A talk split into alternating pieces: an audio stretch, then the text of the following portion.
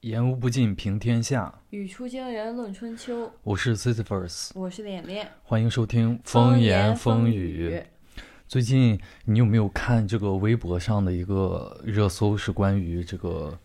地铁的。其实有两条关于地铁的这个热搜，有注意到吗？完全没有，完全没听说过。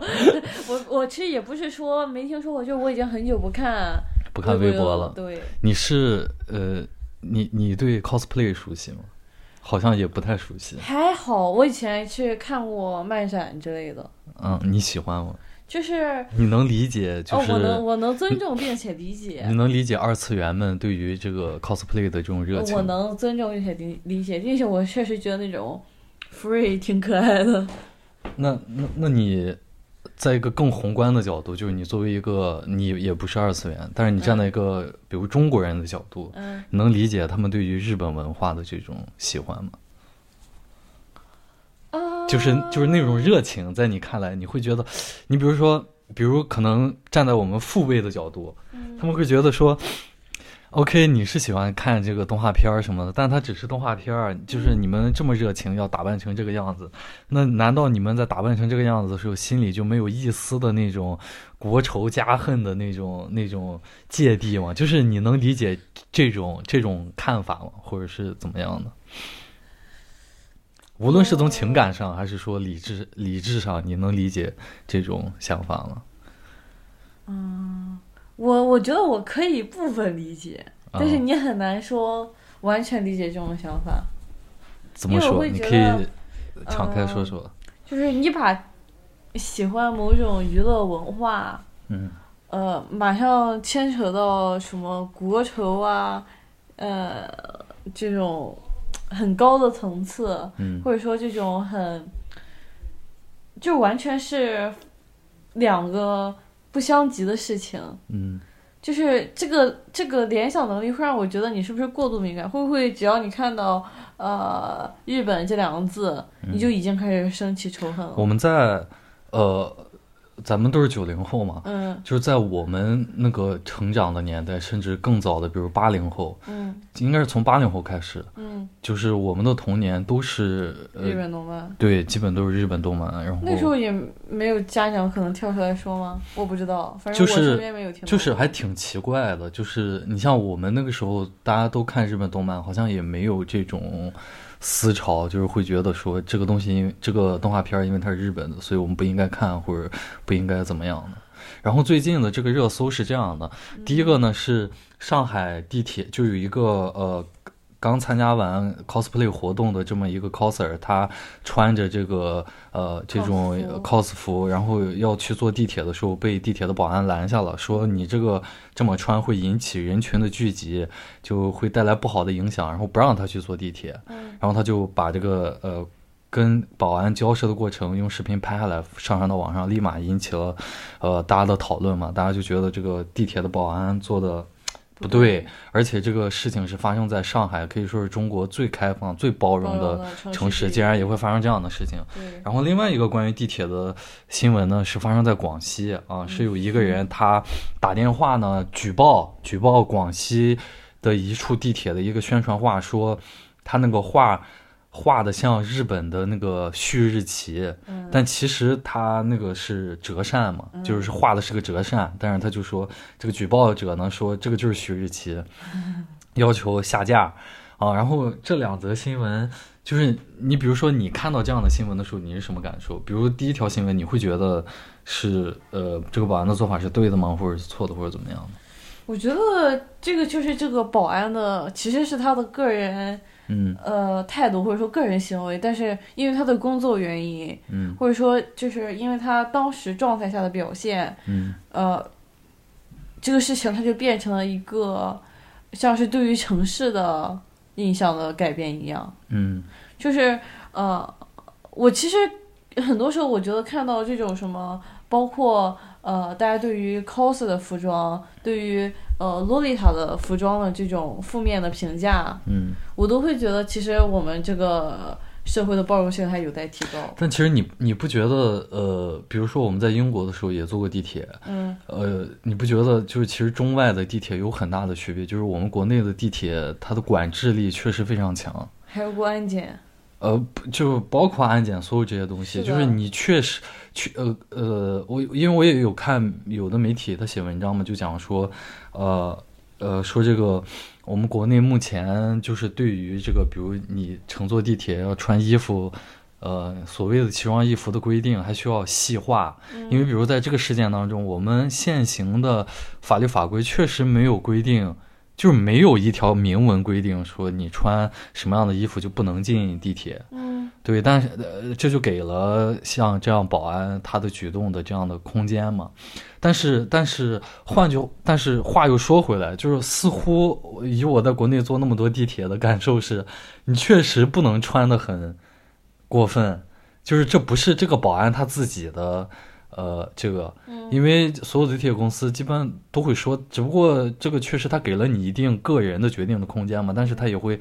地铁公司也会告诉你，比如穿奇装异服的人不能进，那奇装异服什么是奇装异服，可能就交由你个人去决定，他也不会说的那么细化。但是问题就在于在当下的这种社会氛围内，可能你穿呃和服就是奇装异服，然后你穿汉服会被认为是穿和服，就是等等的，是是这样的。所以我觉得这个氛围确实是没有国外的，就是那么那么包容了。我不知道，我觉得如果你把奇装异服的标准，它是就像你刚刚说的，就是他没有说，就是没有标准嘛，现在就是没有标就是它没有你只要穿的不是正常的，呃，通勤呃正常在生活当中的衣服，都会认为你穿的是奇装异但是这个。问题就在在这儿，就是他没有办法定这个标准，因嗯为从一个城市的制度或者从一个国家制度的层面讲，他没有办法很 很直白的告诉你啊，你穿这种 cosplay 的衣服，你穿洛丽塔的衣服，就是奇装异服。嗯，他他从他的无论是他的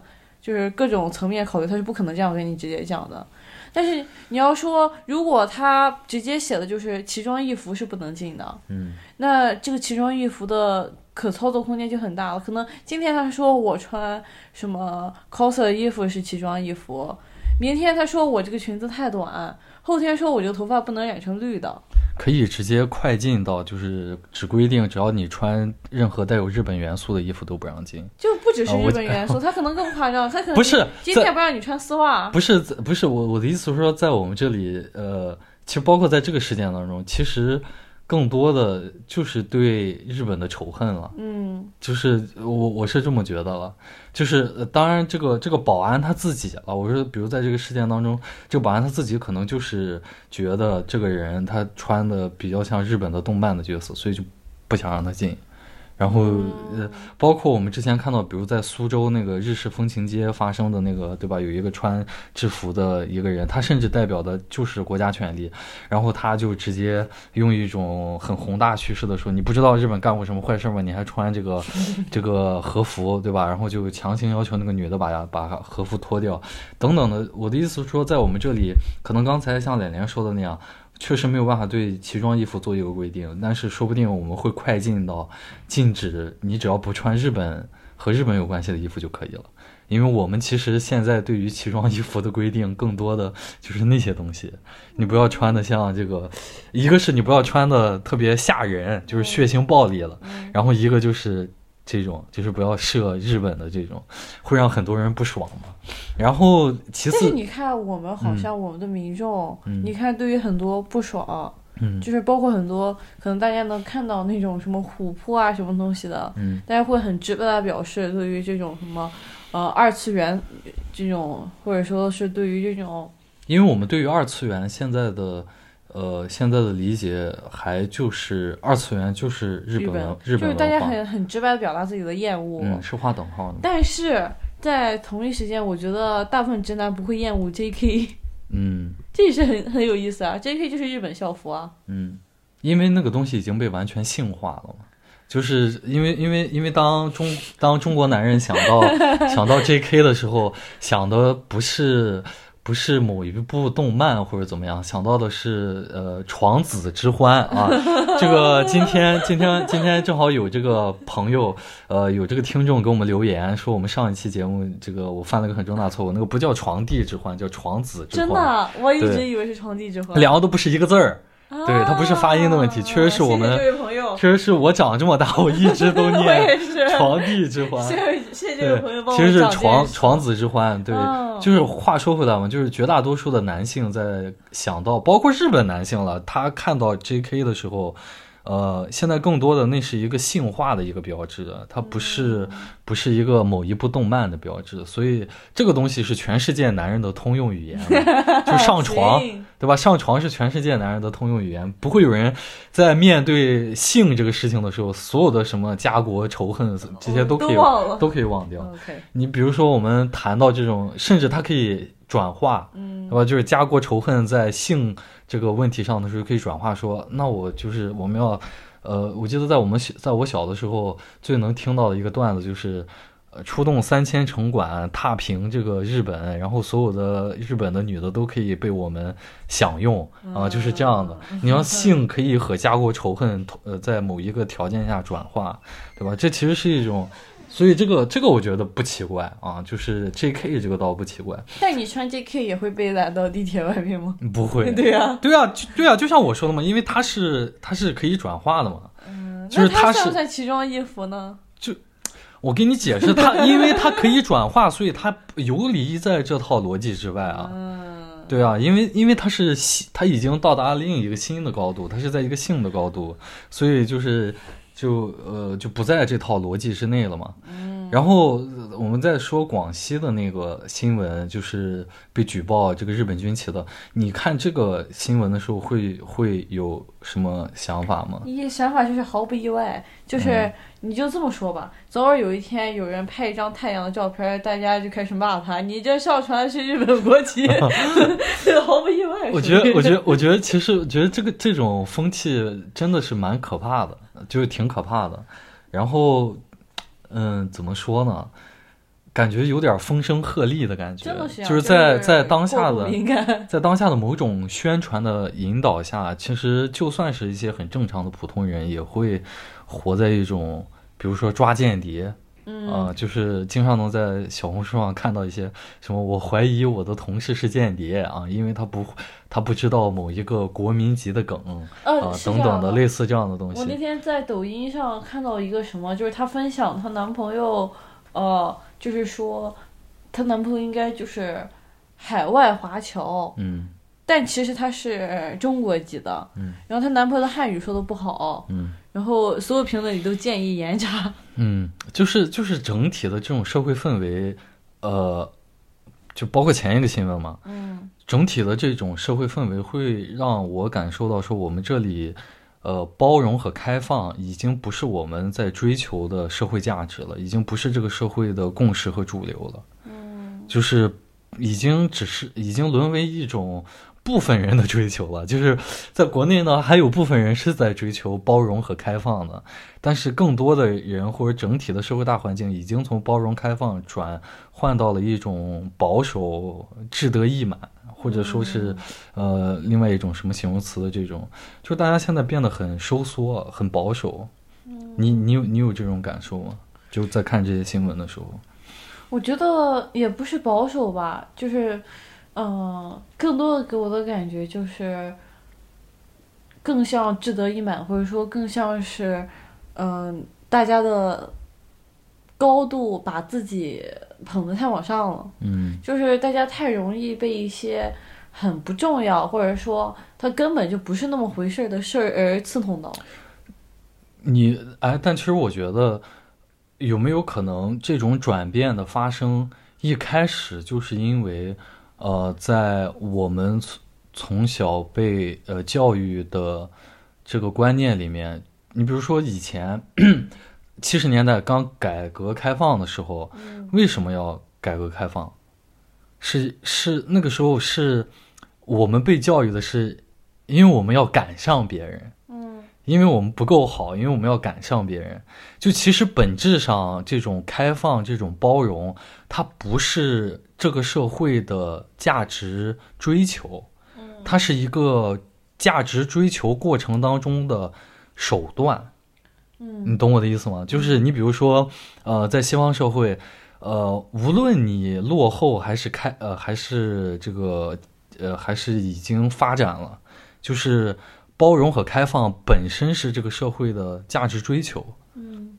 嗯我这个社会就是要追求不断的包容和开放，并不因为，呃，比如说，呃，这个我们全体社会达成一个共识，就是我们现在还比较落后，等我们发展到了某个程度的时候，我们就不需要向外学习了，我们就不需要，呃，这个包容，呃，新这个社会出现的新的声音了。在这个外，在在西方并没有这样的一种认识，但是从我们那个时候刚开始打开国门的时候，其实我们就呃有一层潜意识，就是我们之所以现在需要打开国门，或者我们现在需要包容各种各样的新兴事物，是因为我们现在比较落后。嗯那其实这个潜台词就是，等到我们达到发展到了某一个程度的时候，我们就可以不这么做了。嗯，对吧天朝上国没有必要和你们交换什么。其实这个，其实这种价值观的追求就有点不一样。嗯所以它必然会导向现在这种结果，无非就是，呃，那你倒是呃这个社会你到什么程度才会觉得自己已经不需要呃达到那个程度吗？然后就是现在的争论，无非就是有的人觉得说我们现在已经达到了，然后有的人觉得不行，我们还不行，我们还需要继续包容。但是从来在我们这里，呃，没有没有一个共识是，其实包容和开放它就应该成为这个社会的一种价值追求。呃，一旦你这个社会本身就是在追求和嗯价值追求，就是想把这个社会打造成一个包容、开放、兼容并包的一个社会的时候，其实你你整个社会的所有的所作所为，呃，都会朝着这个方向去努力。嗯就不会出现很多无所谓的争论了，比如说这个呃，应能不能在国内穿和服啊、等等的，就是类似这样的，我都觉得都是很无所谓的一些争论。其实我觉得大家以就是很多人，也不是很多人，就是可能这个风向，他也嗯不是说，呃，不想对外交流，嗯它更大的风向就有点像，呃，我们要高人一等，即使交流，有点像他只能来进攻，嗯，但是他不能说我们，呃，平等的互换。呃，是因为有一种自卑的心态在里面嘛？因为你因为你包容和开放的大前提就错了。嗯就是我们在包容和开放的大前提就是我们比较弱，嗯。我们需要向别人学习，然后你这隐含着一种受害者心态，你不觉得吗？就是因你就是就好像是一个地主家里的长工，然后给这个地主打工，他打工呢，他不是他不是他不是这个心甘情愿，或者是理呃或者是心服口服的打工，他打工的心态，长工打工的心态是，我现在所有的生产资料都给你了，等到哪一天我挣回来的时候。你等着吧，就是我一定会什么暴风式的归来，就是这样的。当然，这个比喻可能稍微有点不恰当，因为在这个呃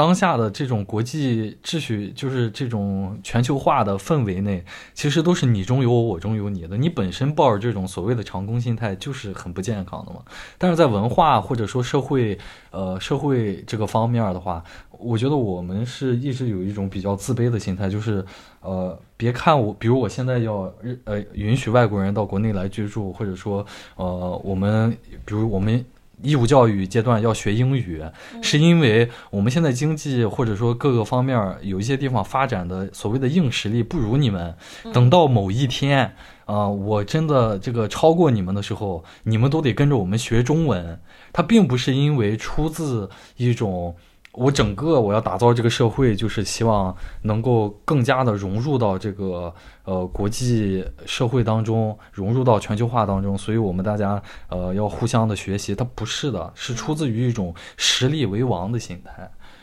所以所以所以才会有这种这种我们刚才说的这个问题吧。然后，嗯，对你还有什么想想想讲的吗？关于我刚才说的这个点？我觉得其实还是一种社会达尔文，嗯就是在我看来，这都是一种，呃，把所有人看作是敌人、是竞争关系的一种状态吧。嗯就是一种可能不是人与人之间，而是国与国之间的社会达尔文。嗯，就是还是比较前现前现代化的那一套。就是大家我们要为自己争争夺生生存空间。就是有 点是那套像这样的，就是好像就嗯是我们是我们的资源总是有限的，我们没有办法和和平共处，嗯只有打倒你，我才能往前走。嗯但但可能呃，资源在有限的前提下，你是可以获得一种更均匀的分配的，就是也不是更均匀，就是一种更平和的分配方式。嗯大家不是说在这个世界上是就一定要是你强我弱，或者就是呃你死我活的状态，没有这么没有大家之间没有这么强的竞争性的话，可能会更好一点。如何构建更？呃我觉得这是两个问题，就是如何构建呃更公平的国际关系，呃、嗯是需要不断摸索的。嗯然后，呃，现在已经比比如比如说，就是进入二十一世纪的这第二个十年，已经比比如说对比冷战时期要公平多了。然后呃，冷战时期已经要比这个二十世纪初要公平多了。公平多了二十世纪初呢，又要比之前公平多，就它是一个不断的演化的过程嘛。嗯然后，但不变的是，如果每个地球人都抱着这种零零和博弈的心态，就是这个东西只能我有，对。或者 或者说这个东西你你死我活，对这这种这种零和博弈的心态的话，那那就没有办法了，就是嗯。这个、这个东西就没有办法演化下去。很多时候确实就是合作共赢的关系，就现在很典型，就像可能欧洲这边也有很多很穷的国家，嗯但是他也不会说因为穷就受到歧视啊、受到排挤啊之类的，嗯就是他仍然是欧盟成员。他仍然会受到欧盟的一些庇护，当然这边现在也有很多争议，大家会认为这这种是一种不公平的表现。不是这有这这这这还是两个点，就是你作为比如说我是一个罗马尼亚人，嗯然后我作为罗马尼亚人这个国籍的身份，我个人可能在英国或者在别的国家，我会因为我的这个呃国籍或者什么受到歧歧视，，但这是这是一个个人的问题，对，就是但是罗马尼亚这个国家它在权利上面，对它作为一个国家，在国际社会的呃，比如说发生和别的国家产生争端啊，或者怎么样的时候，它是不是能保证一个基本的呃，行使一些呃和大国一样的权权利，比如说在联合国的投票权或者怎么样的这些东西，起码现在这个国际秩序是能够保证的。然后我知道肯定会有一些观众会说。呃，一些听众会说这个啊、呃这个那它有用吗？对吧？就小国，小国，哎，那句话怎么说来着？就是呃，我们我们中国有有一个传统的一个一个一个一句古话一一句古话，就是说这个大义啊，我我忘了具体怎么说，就是小国不储备怎么样？就是你小国就得以小国的那种姿态，在这个。生存环境里面去和大国打交道，如果你的如果比如你一个很小的国家，但是你以一种很强硬、很这样的姿态，呃，在这种呃国际政治舞台上这个展示自己的话，可能会遭到这个巨大的报复。就你不能还是实力为王的这种状态嘛？但是你看现在其实有太多的这种呃国际地缘政治上的东西可以证明。就是我们现在的这种国际关系已经超脱了刚才我说的那句话了。嗯，巴勒斯坦这个国家，现在很多国家都还不承认它是个国家呢。嗯它可以在国际上很硬气啊，嗯对吧？就是全世界这么多这个普通老百姓也在声援他，等等的，就是这些东西。然后包括和他进行这个战争的这个以色列，呃、国家也很小啊。好了好了，你就是再说下去，等等这期就要播不了。可以了可以了可以了，好了好了。然后我们可以聊聊这个国际，呃，也不是国际了，就是这个我们中国，中国刚才口误，中国的足球反腐。我我其实在我在写这个的时候，我打足球反腐，它出现的第一个，呃富安反夫腐，它出出来的是反复，反复，然后我就就跟着了，足球反复反复，这个确实是这样。然后就是我觉得相较这次在这个呃这次足球反腐的这个新闻里面比较有意思的一个现象是，相较于这个贪污腐败当中这种触目惊心的一些细节，嗯。和我们当下国足衰败不堪的这个现实，嗯，我们网民的注意力竟然集中在了李铁在那个镜头前签字使用的那个安全笔。你知道什么是安全笔吗？不知道什么是安全笔，就是为了防止这些官员他们在监狱里面自杀或者自残，嗯。他们的那个笔是一种安全笔，就你没有、啊。你想用它戳眼球都戳戳不了，啊，它只要一碰到那个比较，比如说皮肤啊或者这些地方，软的地方，它就会弹进去。啊然后那个笔整体是塑料的，然后它也设计成你不能吞到嘴里。啊总之就是非常符合人体工程学的这么一个设计。因为李铁在这个中央电视台，呃，对吧？电视认罪之后，这个同款的安全笔卖了几万条，就、啊，这玩意儿还是能随便买的呀。对啊，可以在淘宝上买嘛，就直接在淘宝上卖了几几万只。你你这样我都想搞一个看看啥样。对你你你你觉得这个现象背后它代表着什么？我觉得挺有 意思代表大家的的。好奇心。但好奇就是你会，我我我也不知道该怎么理解，就是就是这这样的行为是大家在用这种方式表达对中国足球的这个嘲笑吗？还是一种不满啊？还是怎么样的？就挺好玩的，就是不应该看看咱们海参的销量。然后，然后，然后有人就说李铁即使进去了，也成为这个中国足球带货第一人了，就是带货这个安安全比，就很奇怪啊。就是就是因为因为其实你你比如说，呃，拍这个纪录片，嗯就拍这个足球反腐的这个纪录片，包括之前呃也拍过很多其他官员的这种呃贪污腐败的这个纪录片，嗯我觉得无非是两个两个目的，嗯一个目的是为了向呃各级官员，包括基层公务员展示这个就是莫伸手，对吧？伸手必被抓嗯啊！你看你们这些贪污的，呃，我看有一个贪污了五点五亿，现金装了好几十个箱子的这种，嗯对吧？就是你别呃，意思就是播给这些基层公务员看嘛，对吧？嗯你们贪污了也就这个下场，嗯对吧？会被关进一个呃住宿条件也不差的这么一 个，也不差吗？对 对吧？也至少你反正失去自由了，对吧？嗯，然后你可能一个基层公务员，嗯你可能一辈子买不起北京的房，但你现在就可以拥有一套自己的小房间。嗯，然后然后然后第二个目的就是为了给我们老百姓看嘛，就是给你看说这个我们呃对力度很大，而且持续性很强，不是三分钟就完事儿，对吧？我们一直我们一直在持续，无非就是这两个。但是怎么大家看了之后，光看笔去了。对啊，却被一个很小的细节都给吸引过去了，是因为前面两个目的怎么达不到吗？还是怎么样的？我我不知道啊。就是你你怎么看这个问题？我觉得很正常嘛。你觉得、你你觉得你觉得不断的就是，比如说我们每年都出两部这样的片子，给你展示在不同的领域，可能这次是在足球嘛，然后下次是在比如说铁路铁路领域，然后再下次是在反正不同的领域，它都给你展示两，嗯比如每一年每年都有两部，每一部里面都给你展示有十几个从基层到高层的这种贪污的被抓起来的。你作为老百姓来说，首先作为老百姓来说，你对反腐这件事情的信心会强吗？会更强吗？我觉得你每年都有这玩意儿，这还强啥呀？这就好像是，呃，跟春节联欢晚会一样啊，就这玩意儿都少不了。那就是说，你的预期是说，其实反腐这件事情应该是越反越少，对啊，但我觉得这个也不科学。这个就是就是，你知道中国基层公务员有有多少人？但是显然，有有几千万人，呃，不是基层公务员，就是公务员有几千万人。但是不是每个公务员都能贪呀？是啊，就是不是就是就是，呃呃，当然是啊。我觉得不是，这怎么能都能贪呢？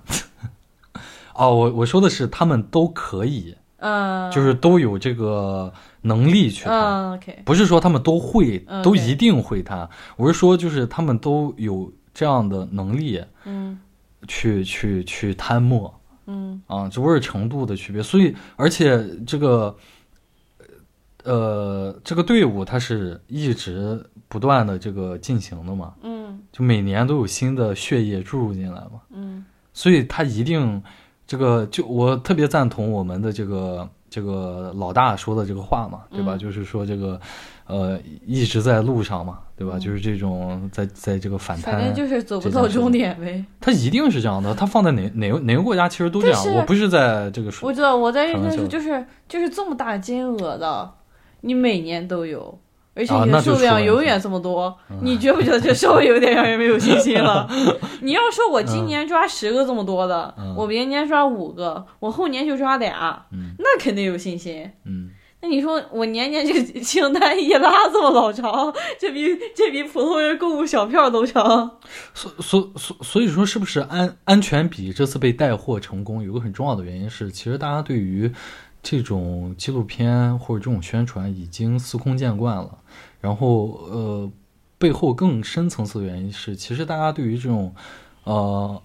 比如这次他这个片子拍的是国足嘛，嗯就其实大家对于国足呃贪贪污啊这些。都心知肚明，或者都有一个预期，就是他一定是这样的，就是我没有看过这个片，已经不关心了。我不知道他拍的到底是哪一部分。嗯就是如果你说你拍他拍的就是他们怎么怎么抓的，嗯以及他们贪了多少，嗯我觉得这个东西就很没有意思。嗯就是正常的普通人来看的话，就是无论它是一个纪录片还是一个什么电影、电视什么东西的，嗯你总想看看出点剧情来。你说，你说我看有剧情，有剧情。我的意思就是说，啊它它不能像是新闻，我我我我给你讲讲，像是它剧情每日很精彩说法。不它剧情很精彩，我跟你讲讲。嗯就是李铁呢，他为了谋求这个国家队主教练的职位，他游说他们俱乐部，然后并且向当时的这个呃国足国呃这个足协的这个主席嗯陈戌源行贿，然后他这个总共行贿了这个三百万。嗯啊，然后当上了这个国足教练。然后另外呢，他还就是，呃，当时他那个他所执教的那个俱乐部连胜了十几场，十三场吧，还是十六场，还都是是买的。呃多少场？嗯，很多都是买的。然后尤其是最后一场，然后他这个花了呃六百他花了六百万去行贿那个呃对面和他就是最终比赛的那个，嗯，他去他找了对面手他他去找了对手的一个球员，嗯说给你六百万，你你呢替我拿这六百万去呃游说你们的教练啊，还有其他的这些主力球员然后最后一场输给我们，这样给我就是他为了让他那个球队执教的球队晋级到中超嘛，嗯，你知道搞笑的是什么？是什么？搞笑的是，其实他的对手的这个队本来也没有实力能够赢他。嗯，那不是双保险吗？呃，对，所所以呢，这个咱中国人就好点两手抓双保险。不，这个还不是最搞笑，最搞笑的是，他找的这个球员自己把这六百万给给给私吞了，嗯，完全没有把这六百万去给这个其也他的没去也没说这事儿。啊，最后确实也输了。然后，然后，所以在除了这次这个纪录片播出来之后，安全比成为一个热词之后，还有一个词就是这个，就是这个球员，嗯呃，就是说他够义气，他没有他没有陷害到这个其他的这些球员。你说他当时，当然他当时要真把这六百万都给分，就是我觉得这个就是罪得没一半儿。对，就是就是大家会这么去说，这么去调侃，也是充分的证明了大家现在对于玩足球的这帮人的品德啊、道德啊，包括他们的制度啊等等的，已经充分的不信任了。你看他，大家就会觉得说，如果当你呃当时这个呃哥们儿他拿了六百万去呃真的要发给这些教练，这些教练或者这些他的队员们也真的会收，大家是已经就这么觉得了。嗯就是我觉得，就是这个问题其实已经很、很、很可见一斑了。就是我们这里足球已经烂成了什么样，然后包括大家球迷的这个心态已经烂成什么样，嗯然后包括我，因为因为我我也不太看足球，然后我之前我以为你还是比较爱呃，在就是其实足坛反黑啊、反贪啊，在我们小的时候，就是两千年左右的时候，就一直在干了。嗯那个年代玩的更狠，比如我告诉你说，赵本山曾经投资过足球，曾经呃下下血本投资过足球，你知道你知道吗？你肯定也不知道。不知道。然后赵本山就是当时投了五千万吧，呃，两千年那个那就是那个时间，然后也是就是因为足球太黑了，然后他立马就我也知。道那个谁干过，那个马老师干过。马老师、王健林，就是所有的在国内这些稍微有点资金的啊、在这个两千年左右的时候都玩过足球，然后最后都 都跑路了。都跑路了，所以就是你就可见一斑了。包括之前呃我们的这个足协对吧，有这个规定，就是要求呃中超的每一支球队都要放弃这个赞助商要放弃他们的冠名权，嗯，你知道什么意思吗？就比如就是恒大队不能叫恒大队。，对，呃，但是比如恒大队是在深圳嘛，嗯所以恒大队以后就只能叫深圳队。然后在呃恒大是在广州，然后就是呃恒大是在广州，然后广州恒大就不能叫广州恒大了，就得叫广州队，或者反正你要把，你要把 你要把你名对广州羊城，或者说比如济南全城，嗯反正你要把你里面的赞助商的名字去掉，你就想这么蠢的主意啊，我都想爆粗了，就是这么蠢的主意他也能出出来，谁还投啊？对啊，那谁还投啊？对啊，对吧？但是就能出出来嘛。就是，然后现在这个这次反反反腐反腐之后，现在又把这个规定又给撤销了嘛，又允许这个赞助商冠冠 名了。不然这个钱 都从哪来的？就是我们总干我们的足球，就是我们 我们看别的地方的足球，商业化商业化的也挺成功，职业化职业化的也挺成功，对吧？职业化商业化你要两呃两手抓，嗯，别的地方搞得都挺好，亚洲、韩国、日本搞得都挺好，然后到我们这里就是就这样，还徘徘徊在这个商业化也整不明白，职业化青训体系也整不明白啊，就是挺让人唏嘘的吧？啊，挺好的，中超自己玩玩吧，挺让人 唏嘘挺好的的，大家自己玩玩吧。啊。呃，还遥想这个我上大学的时候，这个呃这个什么队？恒大的这个老板对吧？许老板意气风发，当年是、嗯当年是是拿了中超的冠军，呃，冠军亚冠的冠军，然后这个很牛逼啊，对吧？嗯然后到现在，嗯，挺让人唏嘘的。嗯，然后我们可以讲讲这个呃，另外的一个一个网红最近爆发的一个一个争议了，嗯，就是程前朋友圈，不知道听众们有没有听说过这个人？我之前也不太了解，写文章的是吧？不是也不是写文章的，就是嗯，做这种访谈类嗯自媒体的，嗯他会去采，他瞄他瞄准的是呃一些中小企业主的创业者们嗯啊，他会去采访，比如说可能你你开了一个二十多家的一个餐饮的连锁店，嗯，然后他会去采访对呃对对对，就类似这样的。然后他的粉丝量其实也不是很大。然后这次不是有很多人说这个，说他是完全被流量捧起来，就是营销炒作起来的嘛。但是这些我们都不谈，就只谈说在一次这个商业活动上，这个程前怒怼这个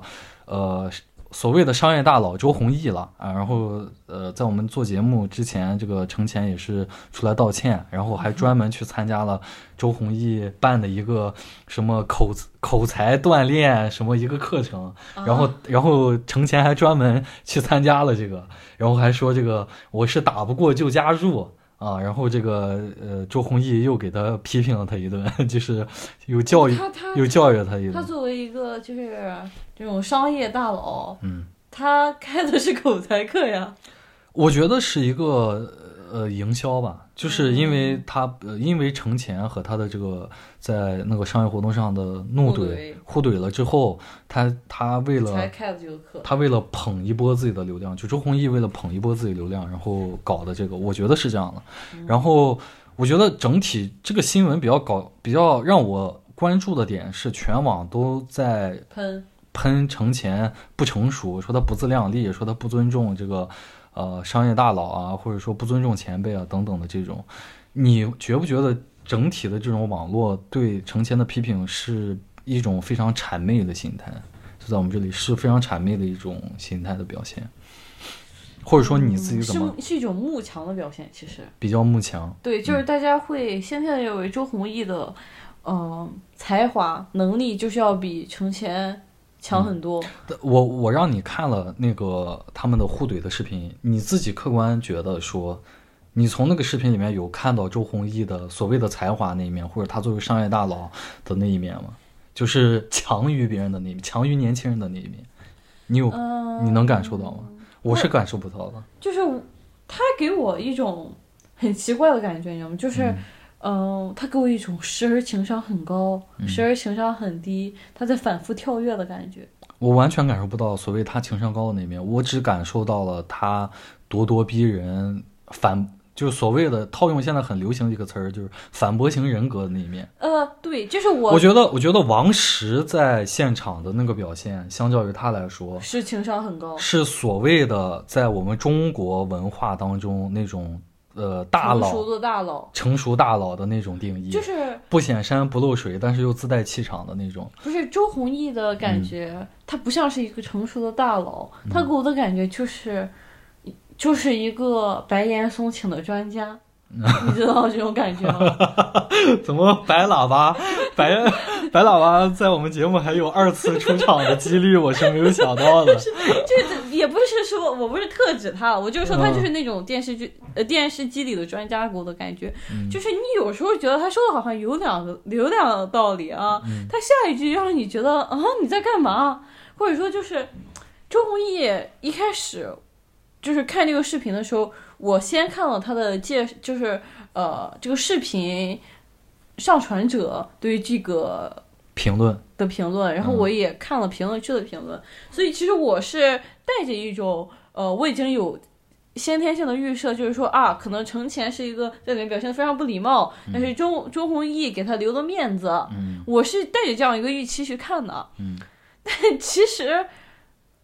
呃，就是我是完全感受不到他有留很多的面子给他，我能感受到在呃那个。他们的这个辩论也不能说辩论，在他们这个讨论，嗯，趋近于结束的时候，周鸿祎是在就是试图的是在往里调节一下气氛，嗯。但是你要说他前期在干什么，我觉得前期其实更多的去打断人对话的是他，嗯。就是也可能是我没有看这个完整的一整个视频，或者就是程前在之前做的非常不礼貌的事情，但是现在网上广泛流传的这一段来看的话，嗯我觉得就你很难相信这两个人都是什么成熟的大佬啊之类的，都离这个标准很远。而且而且你知道很很很让我觉得奇怪的一个点是，我们二三年甚至可能更早的趋势是从二二年开始，在呃国内互联网就流行一种说法叫“零零后整顿职场”，嗯。或者说发疯文学，这个也是在我们节目里面一直提到的，嗯。就是给我的感觉是当下的年轻人。其实是越来越不在乎所谓的大佬的 title，或者是这种呃论资排辈，嗯。就是你要你要用你的实力来来来让我认可你，嗯。而不是用你的经验之谈，或者说你过去的成功，呃对，就是用嘴上说让我呃来来来教化服你。来教化我，嗯。这个东西是现在年轻人很排斥的一个东西。但是我觉得周鸿祎在那个节目上他做的不就是这个吗？但是你知道，就是我对于这个年轻人整顿职场，或者说你刚才讲的这种，啊、我不要你觉得，我要你就是你真的干了什么这种东西来嗯。看的话，在我的视角里面，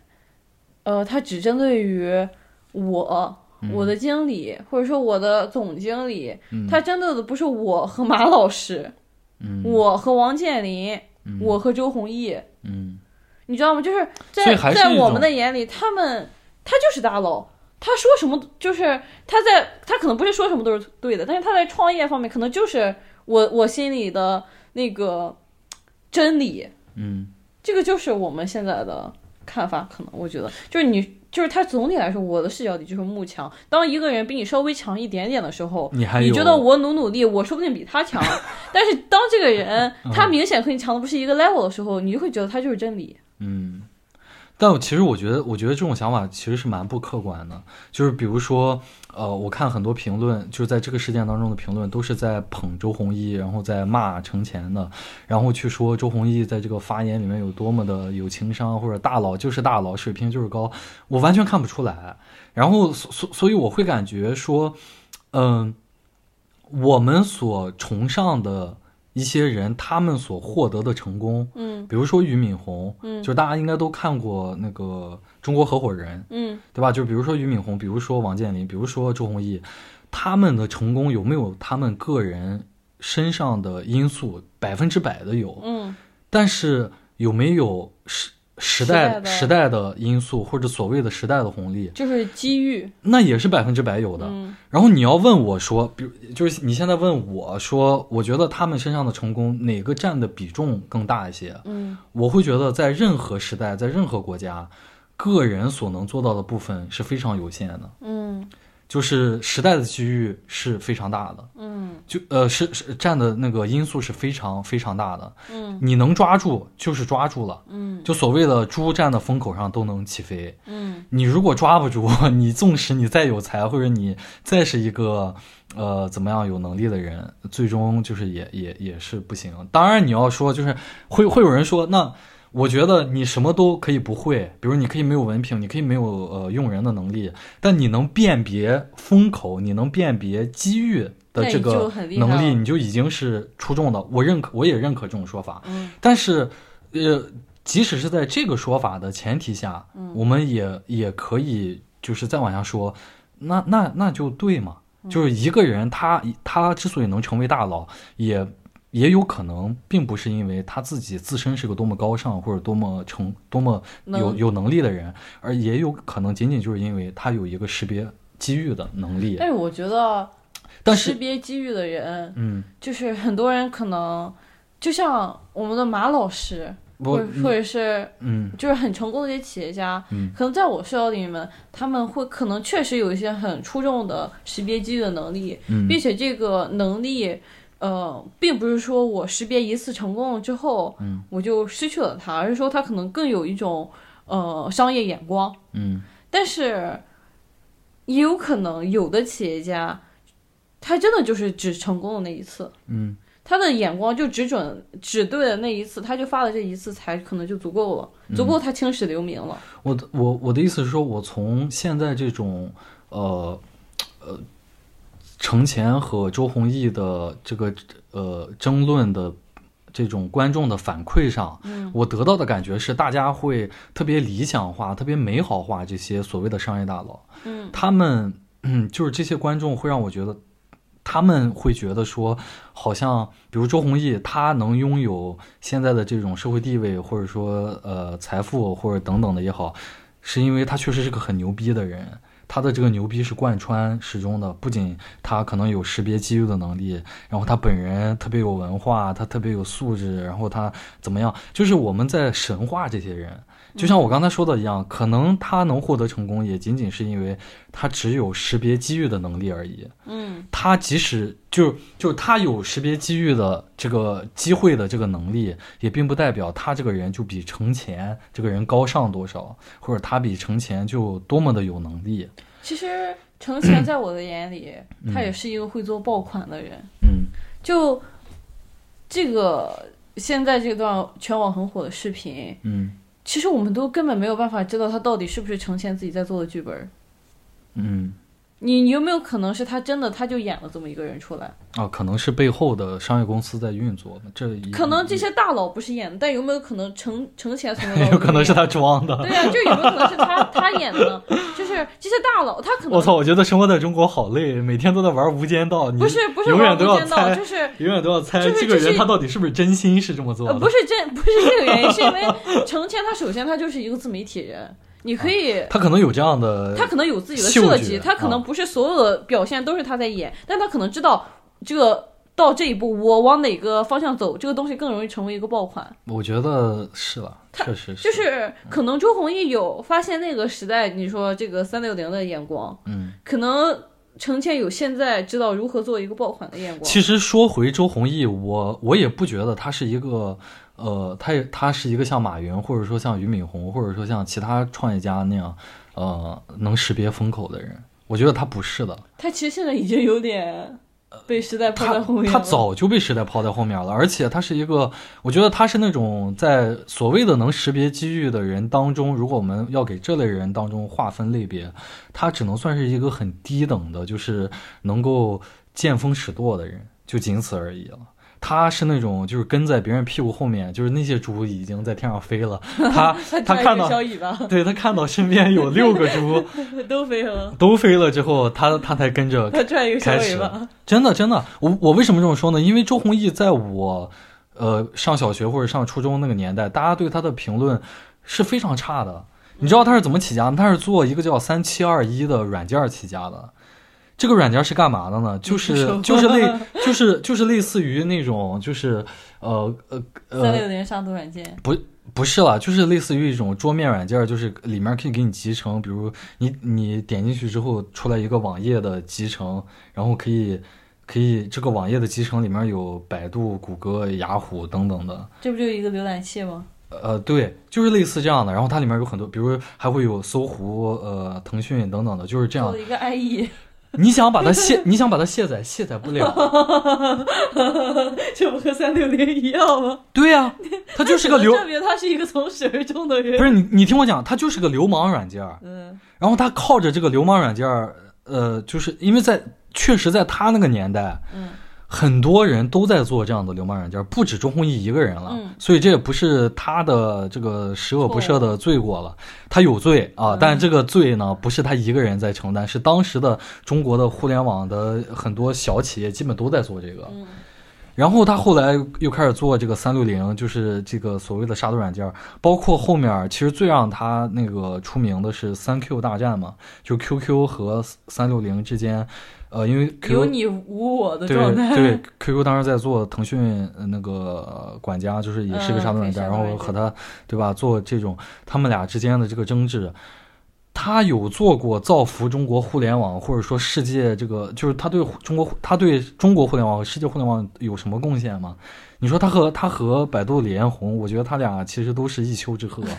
就是 都是这种搞这种流氓人，就是搞中国用户起家的，然后还搞了中国用户一辈子，然后现在还要再出来，就是呃教教大家怎么做。教年轻人怎么做人，教年轻创业者怎么做做人。我我其实蛮想说的，就是如果真的中国的创业者都去完整的学周鸿祎的发家史的话，那你那你这不就是在学一个恶人的成成恶之成为大恶人之路吗？嗯，对吧？就是你这样的人还好意思出来，然后包括，所以，所以我看那么多人就是去捧周鸿祎，我觉得就我挺感到震惊的，因为在十年前的中国互联网，从年轻人到中年人都是在骂周鸿祎的，其实我也感觉很很都觉得周鸿祎祎这个人品质太就是也不是十年以前吧，我觉得即嗯使现在大家看到什么三六零杀毒软件给电脑安装这个，大家嗯都会嘲笑他。对啊，就是所以我很我不知道现在的三六零在做什么产品，所以我不太知道为什么这个视频下面有这么多人包括拥护它。包括其实那个呃，如果大家用 PC 就是包 Windows 系系统的话，大家都知道，你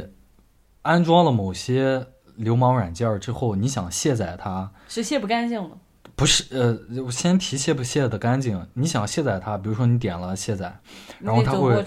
它会出来一个框，然后它会故意的进行那个呃引导，比如在确认卸载的那个框的颜色是，呃，它会搞成灰色的，嗯。然后把那个留下的那个框的搞成成绿色的，，就等等这些都是从三六零开始的，就是都是他、他他搞的，就是怎么我们还要为这样的企业家和这种。我们还要觉得他说的都是对的，我们还要去赞同他吗？我觉得这个太夸张了，我操！就是这也是让我挺不理解的一点，就是他的个人评价，包括三六零这个企业的个人评价，现在能够有个